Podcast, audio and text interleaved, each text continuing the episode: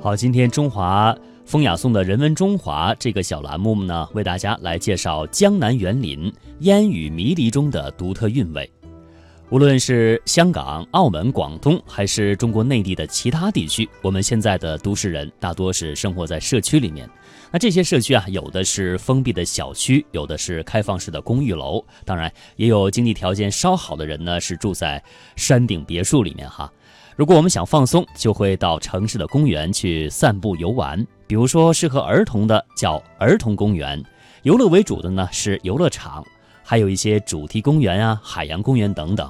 那中国古人如果想放松，可以去哪儿呢？我想啊，应该就是园林莫属了。没错，中国人建造园林呢，已经有两千多年的历史了。在漫长的时间中，形成了皇家园林、四冠园林，还有私家园林三足鼎立的格局。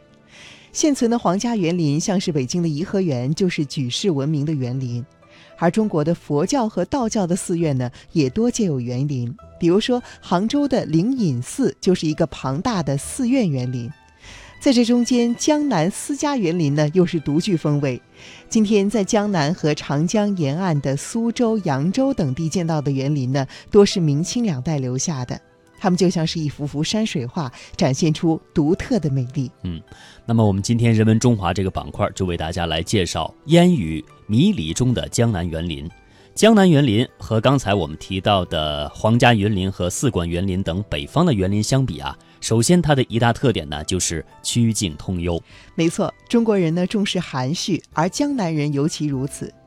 烟雨迷离中的江南园林，月光朦胧中的亭台楼阁，更是别具一种风味。我们在欧洲传统园林所见到的，大多是笔直的林荫大道，而在江南园林中呢，通常见到的却是蜿蜒曲折的小径。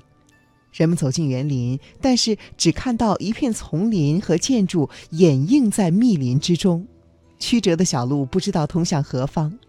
沿着小路前行，似乎就要走到尽头的时候，突然又看到一个开阔的天地，亭台楼阁、假山泉水，让人不由得一阵惊喜。嗯，中国园林进门的地方啊，大多是不会特别通畅啊，总是会横出一个障碍，或者是呢有巨石来障住我们的眼睛。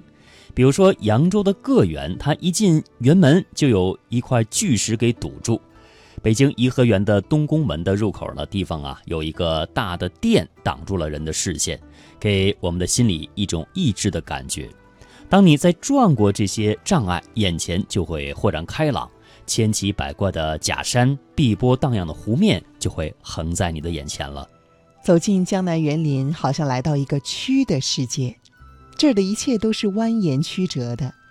在苏州的拙政园。巨大的芭蕉树背后是白色的墙壁，墙壁上方呢做出婉转柔弱的形状，就像是云彩在飘动，这就叫做云墙了。看这样的云墙，好像注视着一条蛟龙飞舞。白色的墙壁和黑色的瓦在青山绿水中勾出一道逶迤的曲线，而曲曲折折的回廊呢，又是沿溪而建。长廊上每隔一段便有一亭，小亭深入水中。亭上方的卷角像是鸟翼展翅欲飞，给这静止的画面更是加入了飞动之势。在江南园林当中，就连园子当中的花木啊，也都是曲曲的、弯曲的。高高的柳树把它柔美的线条垂落在水面，数百年的古树展露出它虬去的老枝，还有数不清的龙爪树缠绕的蔓藤。萧疏的寒梅等等，无不是渲染着一个曲的世界。我国的江南园林有着孕育于中华文化的独特的文化基因，但是我们也常说，民族的就是世界的。中国园林的造型智慧呢，也启迪了西方园林建筑的设计美学。下面的时间，我们就请大家听一听北京大学哲学系教授朱良志的介绍。法国的凡尔赛宫，它有。里面有个小园叫小特里阿龙园，这个园的中间有一个亭子叫爱之亭。我们知道，在西方园林中间它是没有亭子的，但是这个地方做了一个爱之亭，而且周边的一些景色的布置啊，跟传统的西方的园林的构置是不一样的。比如说有溪水，有这个松树等等，那么这个是明显的借用了中国园林的那种风味。这是一个典型的例子，就是在凡尔赛宫中间，像这样的景点都是比较多的。那么西方的园林从16世纪开始，一直到19世纪，它深受中国园林的影响。当时的中国的像瓷器、园林，那么都对西方啊产生过影响。那么从园林这个角度来看，它先是传到英国，后来又到法国，像意大利、俄国，那么德国等等，形成了很多在西方呢深具影响的一种园林建筑模式。那么中国园林的这种风味啊，它跟西方是不一样的。我们今天讲园林，啊。有很多种类，比如说有这个呃皇家园林，有北京的，呃像颐和园，啊，比如说有四冠园林，那么还有私家园林。那么这个私家园林啊，主要的是集中在江南地区，所以说我们一讲私家园林的时候啊，就讲江南园林。实际上，中国建园的历史非常久远的，在汉代的时候啊，中国的园林就有非常高的水平了。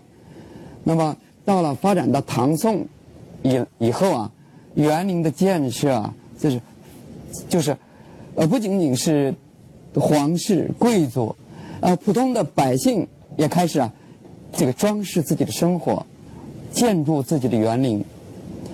明清两代，那么江南的园林发展速度是非常快的。好，下面呢，我们就跟大家来具体说一说江南园林的风神与韵味。嗯，在中国人的心目中，园林呢是一个生机活泼的生命体，亭台楼阁、山水花木只是它的形。山因水而活，石依树而生，亭台连接着细径，云墙牵引着绿植，更有暗香浮动，疏影横斜，这都是它的神。没有了神，园林就缺少了韵味，仅仅是一个居住的场所罢了。那么提到江南园林，不得不提苏州。苏州现在所存世的最大的古典园林呢，就是拙政园，它位于苏州古城的东北角。其中拙政园的香洲是一片有韵味的空间。如果说您夏日来到这里面去参观的话，就会见到粉墙黛瓦，在绿色的天地当中勾勒出一道纤纤的丽影。无风竹自动，有意藤轻缠，可以说别有一种潇洒的韵味。尤其是它的飞檐，就像一只翠鸟在轻柔的飞旋一样。那如果说您是在冬天到那儿去参观，如果是大雪漫天，雪落溪上，雾笼阁间，在茫茫天地当中，枝木横斜，老树参差，可以说是更有魅力。拙政园的三大特点呢是以水见长、庭院错落，还有花木为盛。比如说《王氏拙政园记》和《归园田居记》中记载说，园地居多细地，有积水亘其中，稍加浚治，还以林木。地可池则池之，取土于池，积而成高；可山则山之，池之上、山之间，可屋则屋之。你看，这反映出拙政园利用园地多积水的优势，居峻疏浚为实，望若湖泊，形成了晃渺的个性和特色。拙政园呢，有小飞鸿、德真亭、至清逸远、小沧浪、听松风处等景观围合而成，独具特色。嗯。拙政园的园中园多空间的这种庭院组合，以及空间的分割渗透、对比衬托，空间的隐显结合、虚实相间的，就是虚实相间的这种空间的蜿蜒曲折、藏露掩映，以及空间的欲放先收、欲扬先抑啊等等这些表现的手法，那它的目的呢，就是要突破现有空间的局限。收到受到一种那个小中见大的效果，从而会取得一种丰富的园林景观。嗯，我想这个时候朋友们可能会在说，听你们两个人说的挺美的。那么拙政园究竟是什么样的呢？下面的时间，我们也请大家跟随我们的记者玉婷一起去拙政，感受一番它独特的韵味。即使在拙政园听到了有四百多年历史的苏州评弹，这首曲子是苏州好风光。听这评弹，走在拙政园，别有一番情趣。讲解员王珏带我们领略了拙政园的风景。苏州园林大多讲都是粉墙黛瓦，最漂亮的也就是这些亭台楼阁以及江南的水池布局。走进拙政园中部花园的廊桥，有一座苏州唯一的廊桥——小飞虹。那可以看到它非常的小巧，红色的栏杆倒映在水中，从水面上看呢，就像是天上的彩虹一般。其实，拙政园的建筑设计就是这么巧妙，它不仅把自然的山水浓缩在园林中，也把春夏秋冬四季的美景拉近眼前。在拙政园的鸳鸯馆，可以透过蓝色的玻璃窗观看室外景色，就像一片雪景。而原来这上面呢，它采用的是琉璃，要是有一寸琉璃一寸金的说法，在当时琉璃就等同于金子的价格。那之所以这样设计呢，是要从蓝色的部分向外面看，就像是在看雪景。拙政园的亭台楼阁、廊桥、庭院依山傍水而建，让我感受到苏州园林的淡雅、精致、天然之美。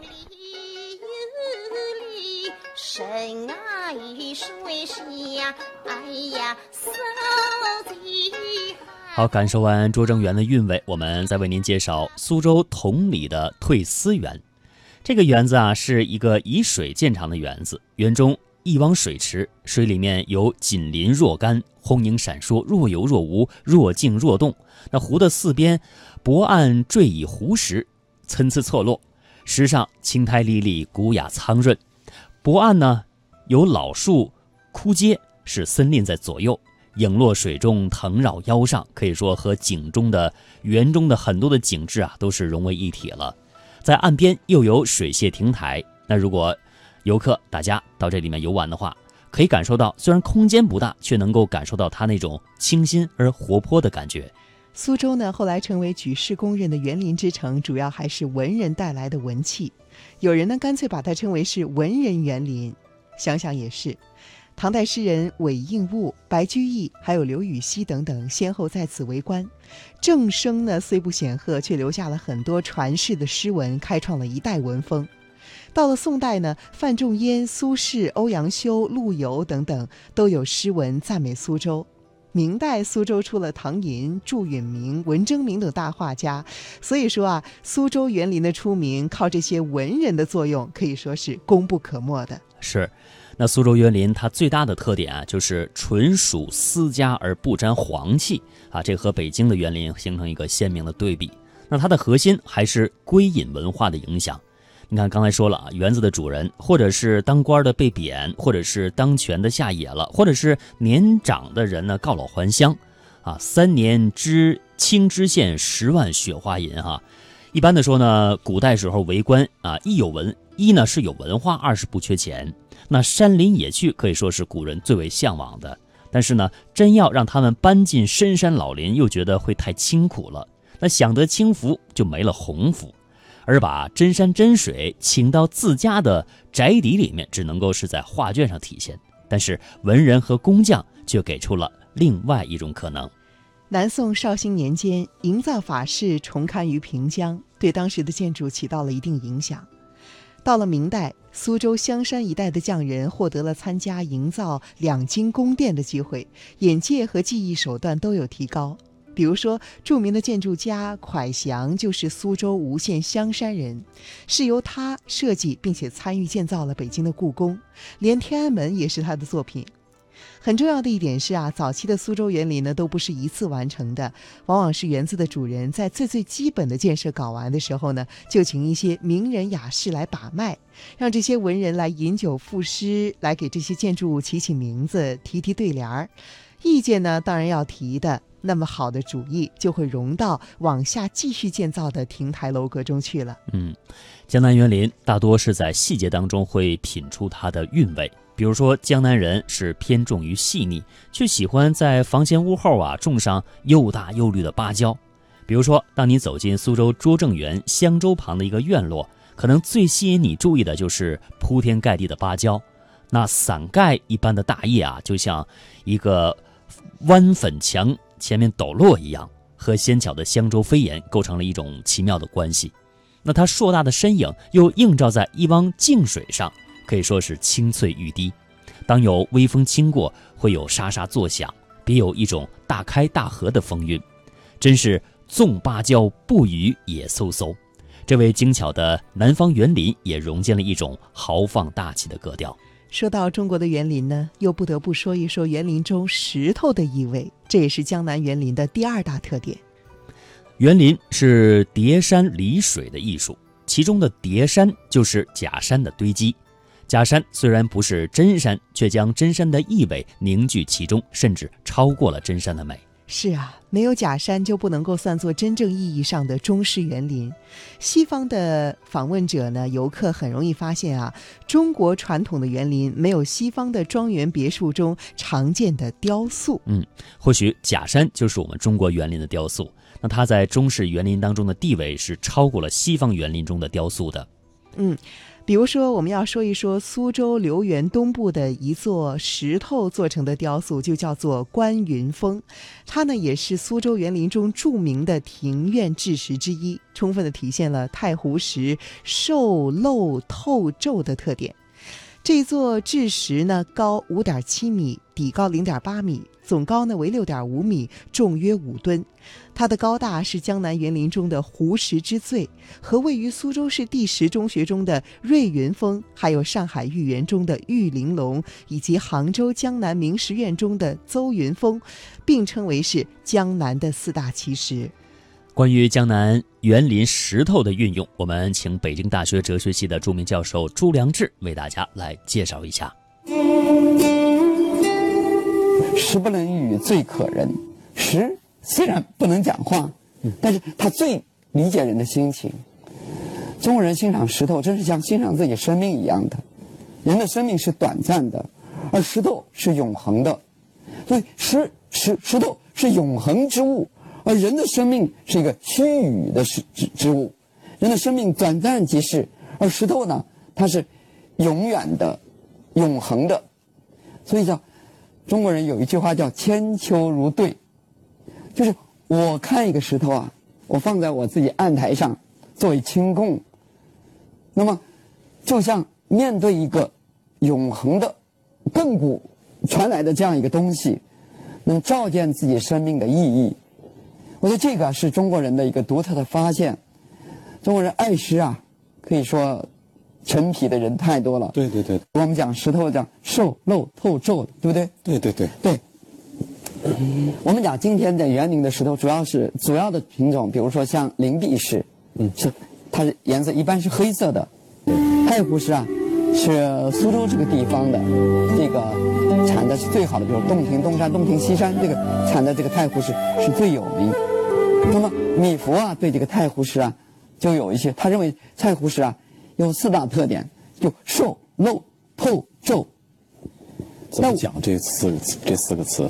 那我感觉到他讲那个石头不是讲那个石头的一个品性啊，基本上哦，他而是讲通过石头来比况人的精神、价值、气质的。比如说瘦，一个石头，那么焕然而起，就是那种孤迥特立的样子是特别明显的。对，呃，中国人中尤其在中国艺术中间。讲强调瘦，反对肥，瘦和肥是相对的，一落肥就有点俗气，对吧？就落俗俗气，落俗气呢，就是出下就是下就低流了。那么瘦是一种孤迥特立的、独立的人格的一种象征。比如说太湖石有很多孔雀。尤其是那个水太湖石，那么它是千万年的水冲刷而形成的，它里面是这个这个是孔雀啊，在石头中间，那么使人就它它跟中国哲学的一个基本思想就是通透。中国哲学讲的讲究气气化，对吧？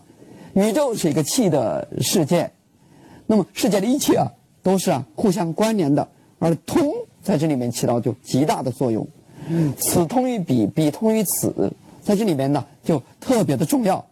那么太湖石这种通透的感觉，为文人所喜欢。那么这里面包含了这样一种特有的思想。那么奏奏啊，实际上是强调在园林中间呢，是强调水和山的融合。水和山的融合。对我们园林叫叠，园林建筑叫叠山理水。嗯嗯嗯，对。叠起假山，那这个理顺水系，它就是山水相依的这个，实际上山水相系相依的这个游戏。那么，像一个假山立于水畔，那么就像这个这个假山中间呢有皱纹，很多皱纹。比如说杭州的有一个这个很有名的一个假山叫皱云峰，皱云峰，皱皱云峰，它这个呃一一条条纹理，对吧？对对，像是被水啊所折射出去的一样。实际上原来是水冲刷的，那么利于讲水水畔这个又强调了和水之间的联系，皱一定是跟水有联系。好，刚才呢，我们了解了园林当中石头的意味，我们再来了解江南园林空间美感的运用和欣赏。嗯，建筑和园林的艺术处理呢，是处理空间的艺术。老子呢就曾经说过：“凿户庸以为室，当其无有室之用。”室之用呢，是由于室中之空间，而无呢，在老子看来又即是道，也就是生命的节奏。对，宋代的郭熙论山水画说。山水有可行者，有可望者，有可游者，有可居者。这可行、可望、可游、可居，也就是园林艺术的基本思想了。园林当中也有建筑，要能够居人，使人获得休息。但是呢，它不只是为了居人，它还必须可游、可行、可望。这望啊，可以说是最重要的。一切美术可以说都是望啊，都是欣赏。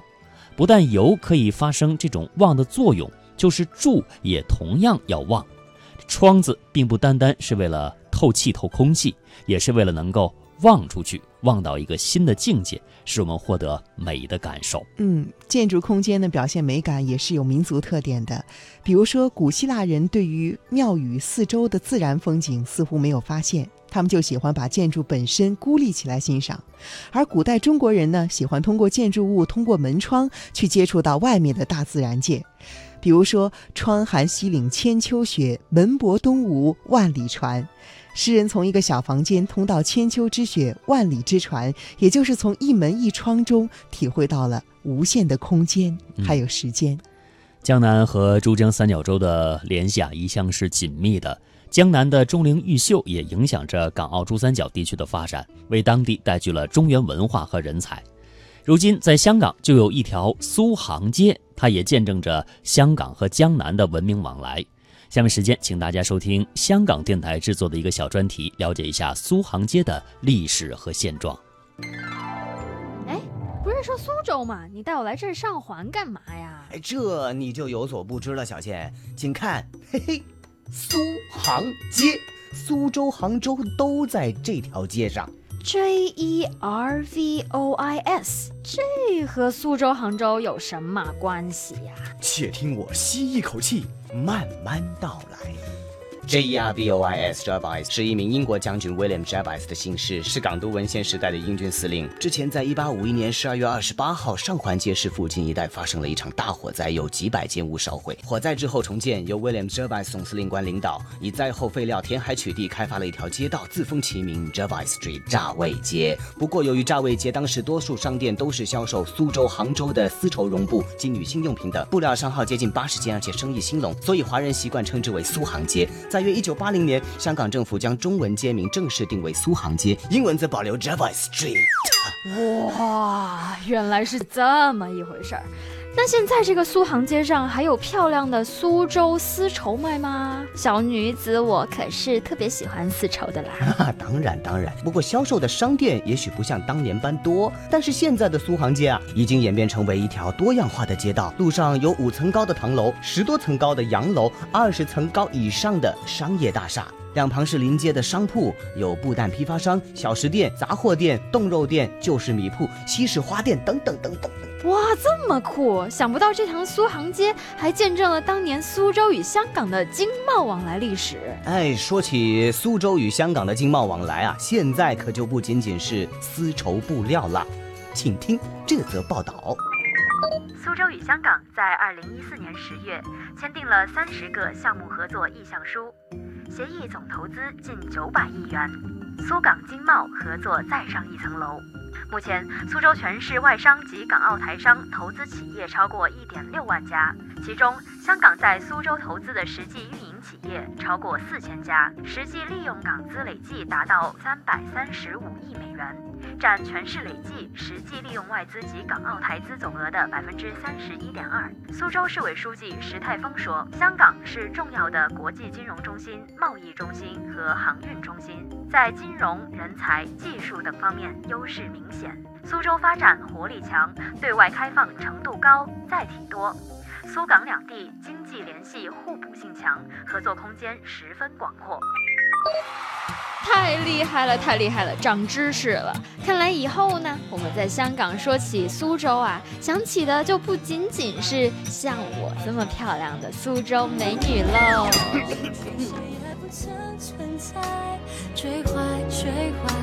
还逃不过要置身事外，偶遇而来，互相依赖，河上的船儿总不能永不离开。